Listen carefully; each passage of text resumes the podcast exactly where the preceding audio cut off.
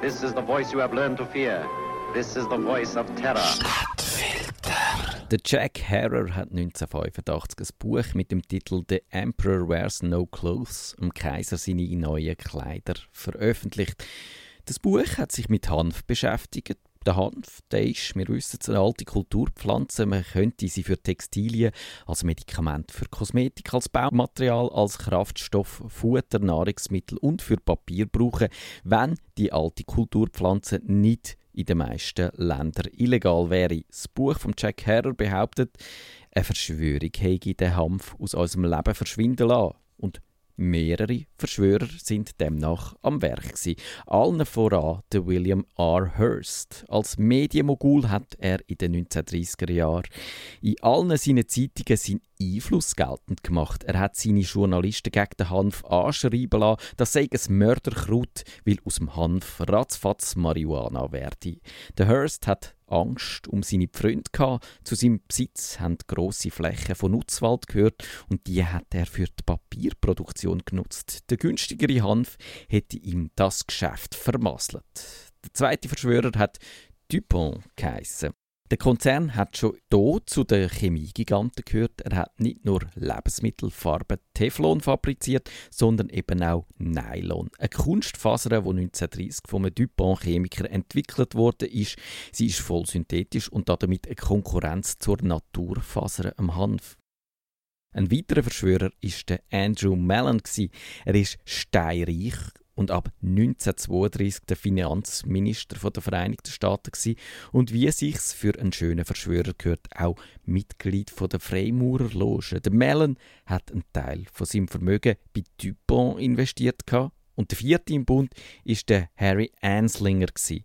Er ist der Schwiegerneffe von Andrew Mellon und praktischerweise auch der Leiter vom Bureau of Narcotics. Die Behörde hat ein Gesetz entworfen, wo als Marihuana Tax Act im Jahr 1937 eingeführt worden ist und der Hanfindustrie den Gar ausgemacht hat. Eine schöne Theorie. Die mit der Politik verfilzte Industrie bringt ein unschuldiges Naturprodukt zu Fall.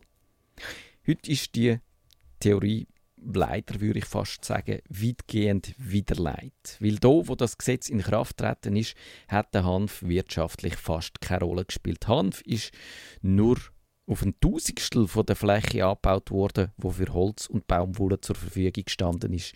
Es hat schon hier vor dem vermeintlichen Verschwörungsgesetz so Regulatorien gegen Cannabis gegeben. In Kalifornien ist der Hanf 1913 verboten worden. Der Hearst als Zeitungsbaron hätte trotz allem vermutlich nichts gegen eine Alternative auf dem Papiermarkt gehabt, weil er hätte Geld sparen können.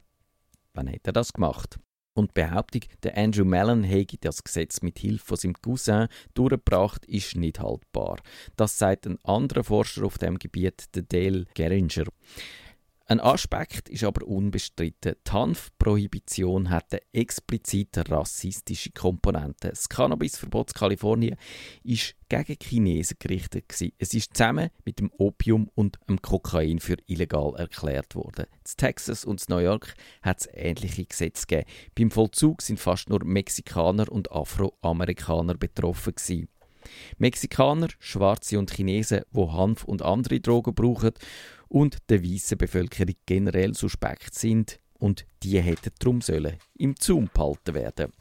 Der Edward Huntington Williams, Dekan von der Universität von Wisconsin-Madison, hat es 1914 im New York Times Magazine so formuliert: Wenn ein Neger sich an Drogenkonsum gewöhnt hat, dann kann man ihm nicht mehr helfen. Das Gefängnis ist die einzige Möglichkeit, um ihm vom Konsum abzuhalten. Viel rassistischer geht es nicht mehr und entsprechend sind auch überproportional viele Afroamerikaner wegen dem Konsum von Cannabis und anderen Drogen im Knast gelandet. Und damit sind wir bei einer ziemlich betrüblichen Feststellung angekommen. Eine Verschwörung von vier Nasen wäre ganz eindeutig weniger schlimm als der institutionalisierte Rassismus, wo durch die ganze Bevölkerung durchgeht.